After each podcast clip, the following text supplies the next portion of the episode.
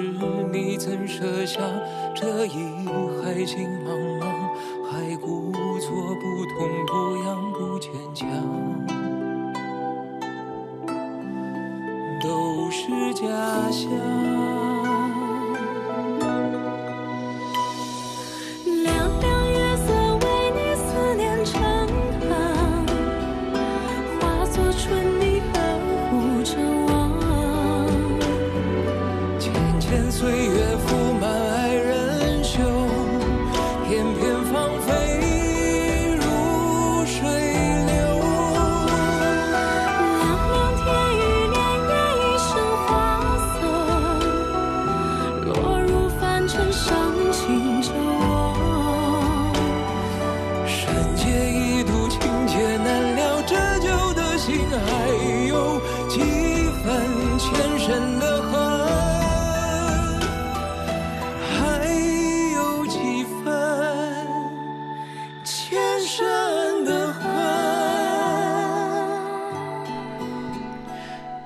各位好，您正在收听的是《文艺之声·文艺大家谈》，我是小东。我是小昭，我俩要是再不说话，大家可能以为我们已经要开始播这个电视剧的音频《三生三世十里桃花》了？是这歌啊，呃，放在可能半个多月之前还是挺熟悉的，因为当时这个剧也是大火啊，片尾曲嘛。但是现在人们心目中都是以人民的名义那一首歌，全是这个旋律了。对，达康书记已经接棒四海八荒的第一美男子，成为新晋网红界的扛把子了啊！不过呢，虽然这个《三生三世十里桃花》这首歌，包括这个电视剧，在咱们这个目前国内电视台已经播完了，不过哎，最近好像在国外的视频网站上又火了一把。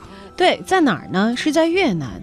它在越南有多火呢？我们先来看看这组数据啊。嗯，呃，当然，越南的人口量级和这个土地面积没有办法和咱们国家相比了、啊。是，它只有九千多万的人口，全国的网民也只有三千多万。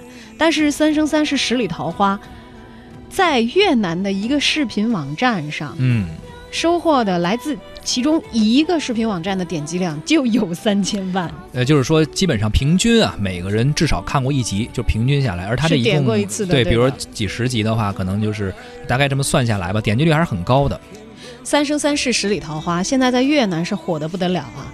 但其实你看，咱们国产电视连续剧在越南走红，《三生三世》却并不是第一个，其实早就有历史了。嗯，之前还有哪些例子？嗯，除了年轻人啊，年龄稍长的越南的观众，当他们还是年轻人的时候，可能还记得啊，一九八六年，越南开始逐步引进大量的中国电视连续剧。啊，那个时候有一些经典的电视剧开始逐渐涌现了，比如说《西游记》呀，是是，还有什么后来的《三国演演义就到九十年代以后了。早一点还有《渴望啊》，那咱们国家火，就在亚 洲国家都火。他了解国情，了解当时的社会环境，我能看得明白吗？就是我们现在可能嗯。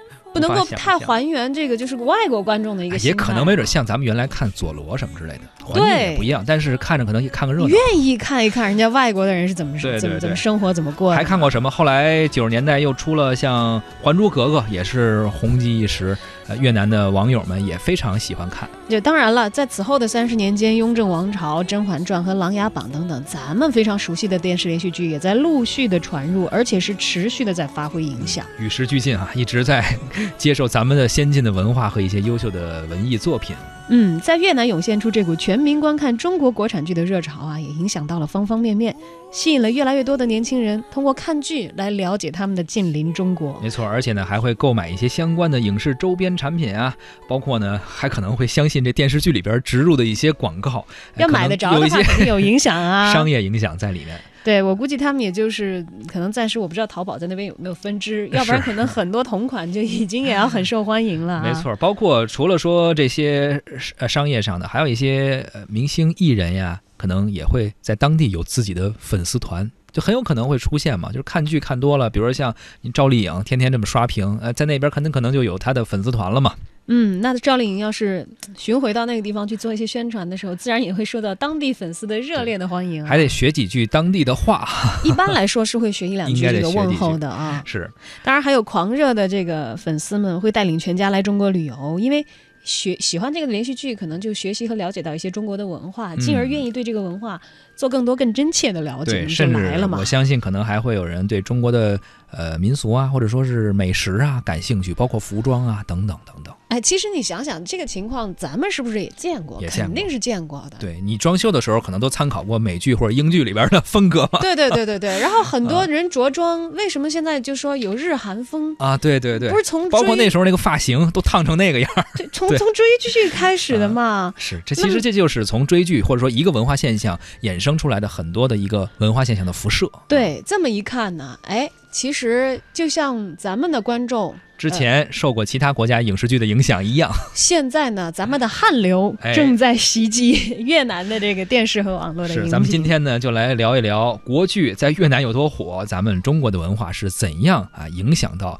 周边的这些国家的。也欢迎您参与到我们的互动中来啊，然后发送您的留言到文艺之声的微信公众号，还有机会获得我们赠出的电影票。那么在本周日的中午。一点钟，我们将邀请一零六六观影团的全部成员一起包场免费观看《速度与激情八》，地点呢是在卢米埃北京驻总万科影城。想要成为我们观影团当中的一员，获得免费电影观影机会呢，现在就发送您的姓名加上联系方式，也就是您的手机号码啊，嗯，再加上《速度与激情八》，是。发到文艺之声的微信公众号，而且就可以抢票报名。特别特别注意的是，这次请大家看的是 IMAX 3D 版的《速度与激情》，视觉震撼，冲击力肯定不一般。对，您单个儿去买票一张的一百多吧？嗯，赶紧发送微信到文艺之声的微信公众号吧。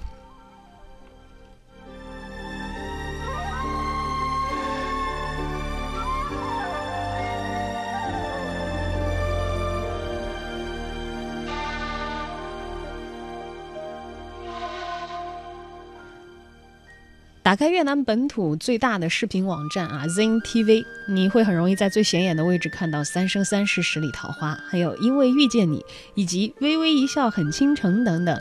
呃，之前在咱们国家呀、特别热门的这些国产剧。大火剧，嗯，另外呢，还有《恶魔少爷别吻我》《我的吸血鬼男友》等等，很多的剧目呢也是点击量是在前面的。在电视剧排行榜的 Top Ten 当中呢，中国剧占到了四席。嗯，而且呢，这些国产剧的播放量和评分也非常的高啊。比如说杨洋和郑爽主演的《微微一笑很倾城》，在他们当地的网站评分达到了九点八分啊，然后点击量也是突破了三千七百万。杨幂、赵又廷主演的《三生三世十里桃花》评分是九点六分，播放量也是超过了三千万，呃，比在当地其实比在咱们内地。播放的时候还要更受欢迎，在这儿九点六，它肯定在豆瓣上没这么高分，对吧？不可能有这么多这么高的分儿。对，那么就是对比那些在当地比较受欢迎的韩剧，因为对于嗯当地来说也是进口剧嘛，是，美女的诞生》还有《匹诺曹》，而这两部剧呢，点击不过是三百四十七万和二百六十一万，整个差着位数呢。这个中国剧都是三千多万的四位数量，取得这样的成绩呢，中国电视剧在越南的威力也可见一斑了。当然，我们在这儿可能只能看到一些冰冷的数据，并不知道那些鲜活的自己在屏幕前作为一个外国观众看咱们国剧的这些鲜活的人们啊，嗯他们究竟是怎么想的？为什么会喜欢？但是我们的评论员胡克飞啊。啊，此前我以去过越南，为我以为你采访了一个 越南人，他采访过越南人采访过啊，啊那他来说说他的想法吧，听听胡克飞是怎么说的。电视剧的这个事儿呢，我还真跟越南人聊过啊。去年有一个机会去过一次越南，短短的几天呢，遇到了几个越南小哥们儿，也聊起过这个话题啊。就越南人啊，刷咱们这电视剧，就像咱们现在很多小姑娘刷韩剧一样啊。这好好多还有好多字幕组啊，熬夜翻译啊，很多论坛啊，这个讨论呢，是吧？这个剧中的这种服饰台词呢，甚至会成为这个社会的风尚啊。这个在这个越南啊。这个他们认为啊，咱们的电视剧和这个韩剧比，咱们更接地气啊，感觉韩剧里面这种人的样子呀，和他们讲述的故事啊，和他们的这个生活有点远，所以呢，尤其是这个中国的古装题材电视剧，在越南特别受欢迎。这个我觉得呢，是因为越南啊，从文化上有一些互相的这个扯不清的关系。在十九世纪沦为这个法国殖民地之前呢，其实越南一直是中国的藩属国。所以呢，看中国的这个古装剧呢，总能让他们想到自己曾经的历史文化，再加上这两国呢，在这近三十年的时间中呢，都是从这个低收入国家进入这种中等收入的国家啊。当然，中国发展的更快一点啊，建设这种社会主义市场经济啊，类类似的这种呃经历啊，这种社会经济生活的变化也是比较像的，只不过有速度上的差距。除了这种相同的历史片段和相似的价值观以外呢，中国这个古装剧在越南走红啊，我我跟他们聊的时候，他们也说，很多人是因为这个剧中比较漂亮的这个衣服，让这个越南姑娘欲罢不能。这个是特别逗吧？咱们这边去小姑娘去看这个韩剧的时候，都是因为这帅哥长得好看，人家小姑娘看咱电视剧的时候，是因为这电视剧里面这姑娘衣服穿的好看，啊。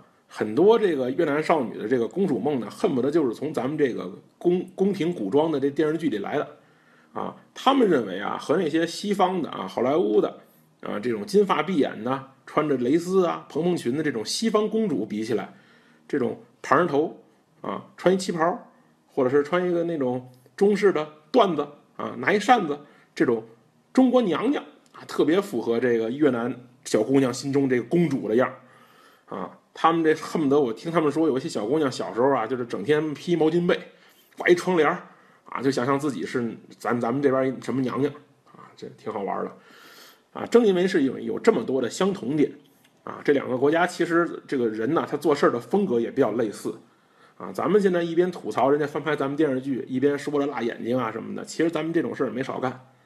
想想我们的影视剧啊、综艺节目啊，再到很多年前的这种服装鞋帽啊、生活用品呢。很多路径也是这么走过来的。随着这个经验水平、工艺科技的这个逐步提高，我们现在的产品从质量上来说大大提高了啊，甚至可以成为这个很多这个在产品上来说算是这个国际一流的水平。但也并不能说明咱们就杜绝了这样的事儿发生。你看看现在部分这国产汽车企业做的那汽车，把您那标抠下来，换上那外国的标，我都看不出来谁是谁，是吧？我估计人外国人也天天在网上吐槽咱们呢。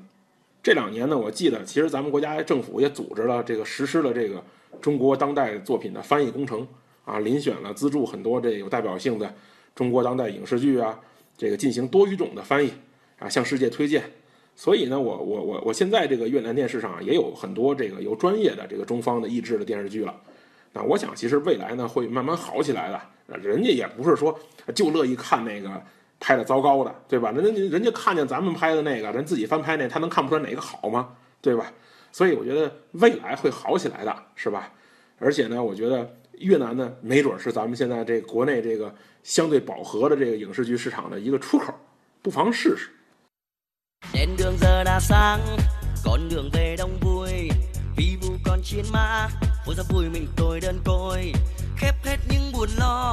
chấp nối những niềm vui. Bỏ mặc bao nhiêu phiền não với thứ đồ ăn tôi mong. Ngày dài này mệt mỏi, đêm về trong chơi bơi bao âu lo sớm tôi thế nên tôi chỉ mong vui thôi. Bếp đã nóng trên môi, rót chén uống đi thôi. Cùng ly cho mọi phiền não, vượt bay lên trên cao. Hey! While sao sao sao? While you cao cao cao Và mình dựa chia lại chứ sao không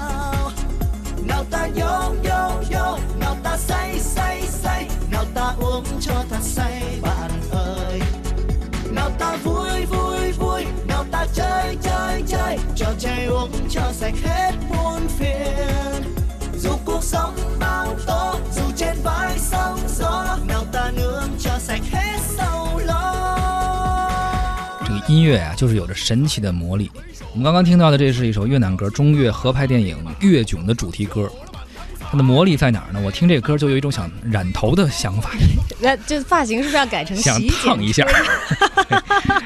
这个曲风确实是有点，虽然一句听不懂，但是就有这感受，是不是？音乐很神奇啊。后面中文的部分能听懂啊？烧烤好像是啊。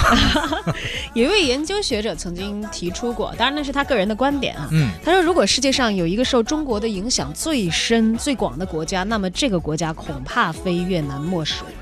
除了中国电视剧以外呢，你看看电影方面啊，中国的中等成本制作的电影，由于价格优惠呢，也在越南的院线非常的受欢迎。那武侠题材的中国电影基本上都可以被越南引进，而越南的电影院基本每个月都会有一到两部的中国电影上映，在国内的发片高峰呢，甚至还会更多。还有包括中国的网络文学，在越南也很受欢迎，大量的中国的网文小说也被翻译成了越南版出版销售啊。那么中国的网络文学呢，现在在世界上都是一个新的经验。对于越南这种网络也在高速发展当中的国家和社会来说，也是具备非常强的吸引力的。网络的发展呢，算是媒介的一个催化剂和助推器，可以让你的文化更好的传播出去。而在历史的时间范围内，以及世界的这个地理的范围内来说，都会有一个趋势，就是从文化优秀的或者好的文化的这个高点，向文化相对弱一些这样去散播的趋势。有这么一个趋势，就像你是一个塔尖儿，然后你很多沙子在上面堆放，就会自然会往这个塔的两边四周去。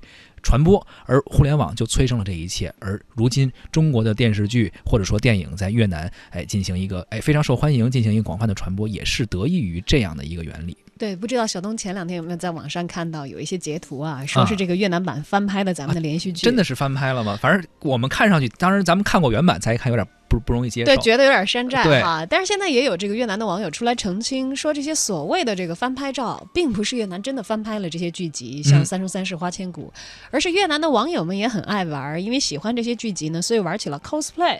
啊。他们 cosplay 以后有有一些拍拍了一些照片嘛，就传上去，就像原来咱们弄一些动漫的那种人物，对对对对自己扮演起来，并没有自己在山寨一款这样的游戏。这也是粉丝们的一种怎么说呢？自己对于这个作品的喜爱的一种表现吧，自己扮成剧中的人物。而说到粉丝，确确实实在越南还真的有了咱们中国的演员的粉丝团了。比如说刚刚我提到赵丽颖，还确实就有粉丝，而且呢，呃，好像 TFBOYS 也有粉丝，他们叫四叶草。说在越南他们有这个团体，而且 TFBOYS 好哎呦像去做过这个，，TFBOYS 的粉丝全世界各地的完全不容小觑，你知道吗？特别都有是吗？去前年吧，不是去年就前年，我、嗯我有一个悉尼的朋友，他在那居住，然后晒了一下天空上的照片，就嗯蓝蓝的天，然后嗯白云是写着那个一个人的名字，我心想挺浪漫的，就不是你在电影里求。婚的是吗？啊对你经常看到求婚啊，或者是伴侣生日啊，会有人搞这样的，就是花大价钱嘛。然后我说哦，我不知道叫这个名字的这位是谁啊？什么名字呀？就好像叫一个什么来着，M 打头的一个什么名字？啊啊啊我说这得高兴成什么样啊？他说他因为他那天的朋友圈标题叫“今天全悉尼往上看”，啊啊！后来过了一星期，我看到这个娱乐通稿出来了，哦，那原来是 TFBOYS 的粉丝其中一个人，就是给他的一个生日表白。这个确实太太厉害了。原来听说过什么包一个城铁，往城铁车厢上铺一些广告现在人直代广场接。直接包天上的云朵了，这个挺不容易的。哎，当然了，那是 TFBOYS 他们的影响力了啊。不管怎样，呃，是偶像团体也好，还是我们的文化产品、剧目啊、小说也好，在某种程度上，中国文化产品的输出，输出的也是一个国家的形象。那么。还有很多的越南观众可能还在期待着中国的好剧能够多出一点，让他们有一个更好的可以看的未来的剧集。